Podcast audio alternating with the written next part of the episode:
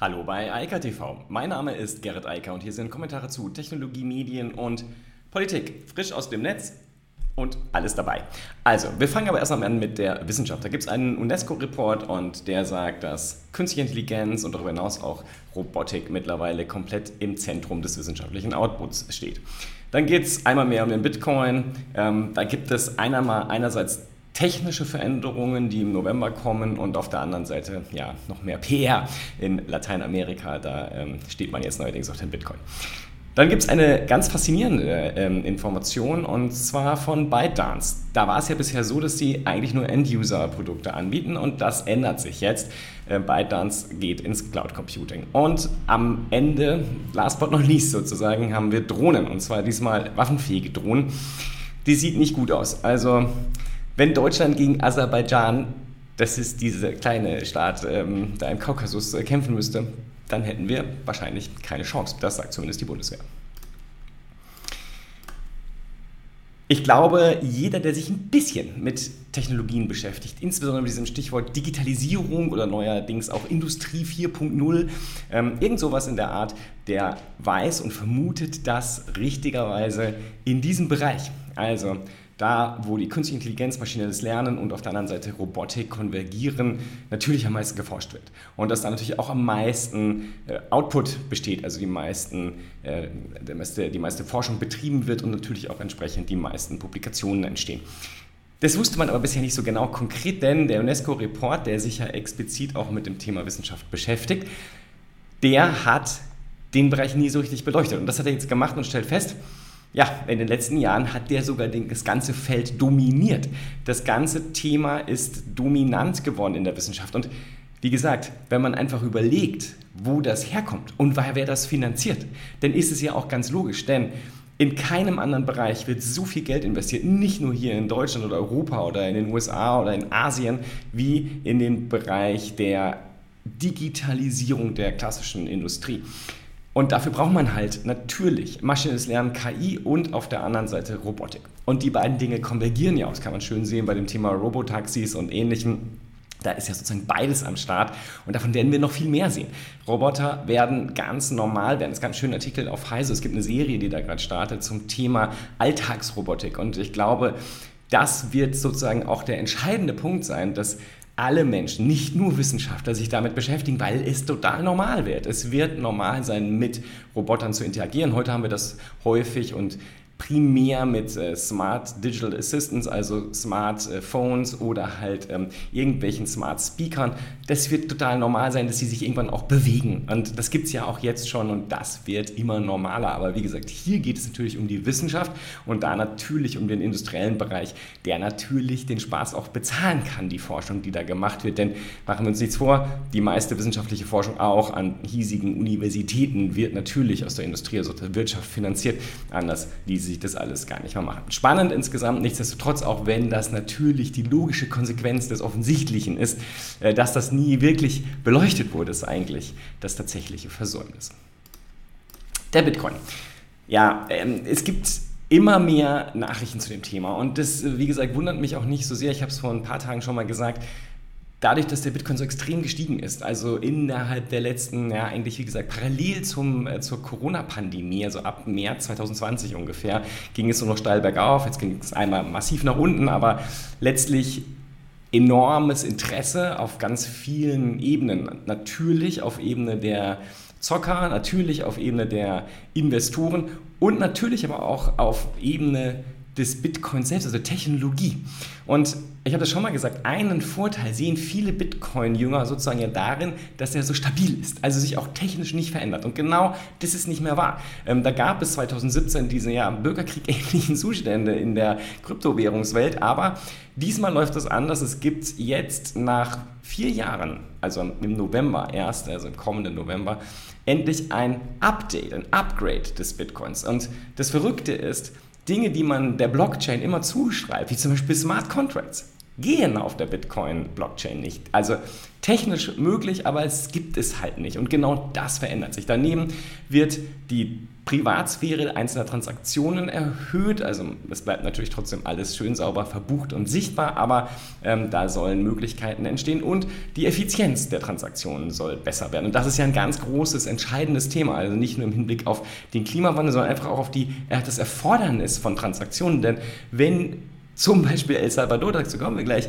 äh, so einen Bitcoin, also eine Kryptowährung als gesetzliches Zahlungsmittel akzeptieren will und das halt jetzt auch nicht nur will, sondern das jetzt tatsächlich in Gesetzesform gegossen hat, dann müssen mehr Transaktionen her, denn äh, das ist auf der Bitcoin-Blockchain heute doch ein bisschen dürftig. Anyway, ich glaube, das Wichtigere, der wichtigere Teil ist dies Ermöglichen von Smart Contracts, denn das ist ja eigentlich sozusagen der Bereich, wo Ethereum richtig wichtig ist. Und das wird jetzt interessant, da entsteht jetzt mehr Wettbewerb und ich glaube, dass das gut ist für die gesamte Kryptowährungslandschaft, denn der Bitcoin hatte halt keine Funktion. Also das war halt nur etwas, wo man gesagt hat, das ist wie Gold, aber das hat halt auch Gold hat keine Funktion. Also außer in den bisschen in den Bereichen, wo es in der Industrie tatsächlich für die Produktion benutzt wird, aber ansonsten ist das Luft. Ja? Und genau das ist bei dem Bitcoin halt auch ganz anders als Ethereum. Ich habe es vor ein paar Wochen schon mal äh, breit dargestellt. Das ist halt etwas, was das nächste Internet sein wird. Das ist die Grundlage des Internets und damit die Grundlage der kompletten Ökonomie.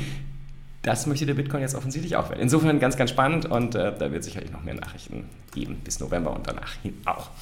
Ja, und die andere Seite, wie auch am Anfang schon gesagt, das ist das ganze PR-Gelaber. Ja? Also El Salvador, das ist natürlich eine coole Nachricht, ich habe sie auch gebracht, inklusive dem Geothermie, der, der Geothermie-Thematik, weil der Bitcoin, das Mining muss halt grüner werden, das muss komplett grün werden, so wie in allen anderen Bereichen der Industrie und Wirtschaft auch. Nichtsdestotrotz, dass sich jetzt plötzlich alle lateinamerikanischen Staaten auf das Thema Bitcoin stürzen, und das tun sie gerade, ähm, das freut natürlich die Krypto-Enthusiasten, aber letztlich ist es halt PR. Ähm, viele dieser Staaten sind halt in einer demokratisch betrachteten schwierigen Struktur. Und äh, da freut es natürlich, wenn man äh, also die äh, jeweils gewählten oder nicht so sehr gewählten Präsidenten dazu sagen, wie schön jetzt alles in Zukunft wird, wenn man so eine moderne Währung benutzt, ein modernes Zahlungsmittel. Das ist natürlich, wie gesagt, nicht viel hinter. Aber wie dem auch sei, zumindest ähm, entwickeln sie sich insofern in die richtige Richtung. Ob das dann hinter alles so fruchten wird, wie man sich da vorstellt, wir werden sehen. Ja, und Fruchten, das ist mega interessant. Also, ByteDance ist ja bisher eigentlich hier im Westen so oder so nur bekannt für TikTok.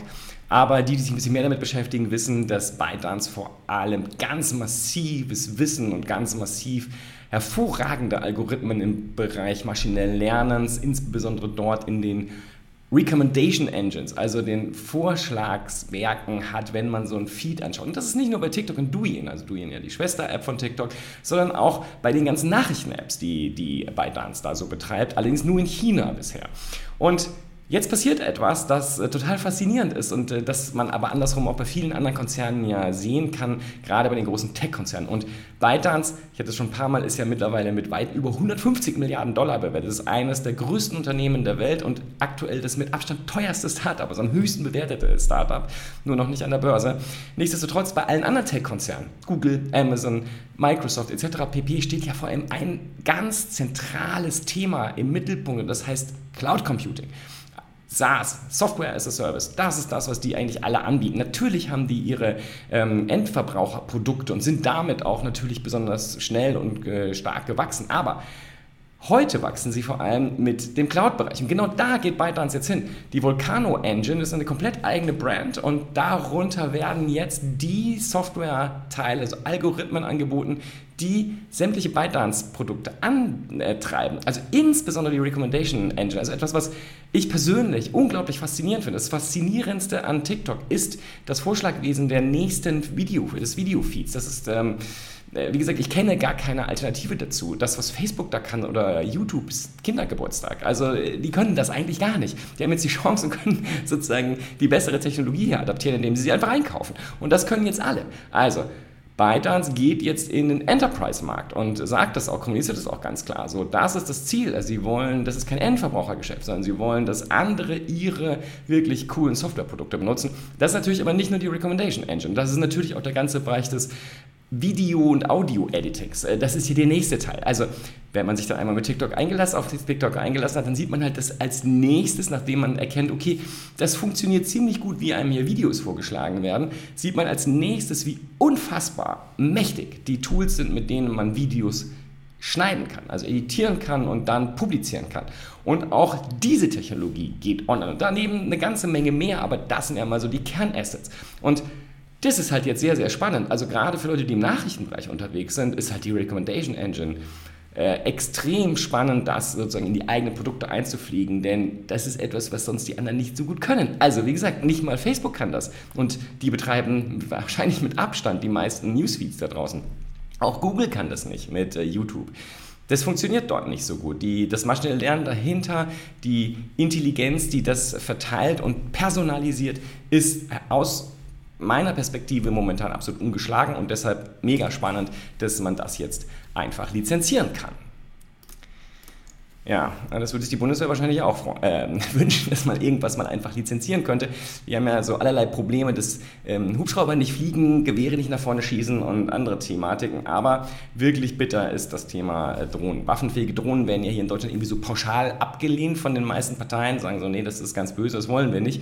Und ähm, ja, der Think Tank der Bundeswehr sagt jetzt, äh, wenn der Krieg zwischen Bergkarabach und Aserbaidschan, äh, wenn die Bundeswehr dort involviert gewesen wäre, dann hätte sie verloren. Sie wäre chancenlos gewesen, ist das, was die Bundeswehr dazu sagt.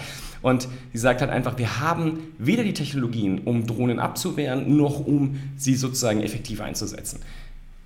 Zur Aufklärung, ja, das kann die Bundeswehr, aber wie gesagt, im Kampf gegen Drohnen ist sie aktuell schlecht ausgestattet. Und das Problem dabei ist, es geht vor allem darum, dass sich die Drohnentechnologie massiv verändert hat. Das, was man hier auf YouTube jetzt gerade im Hintergrund sehen kann, sind diese sehr teuren äh, Drohnen, über die immer gerne gesprochen wird.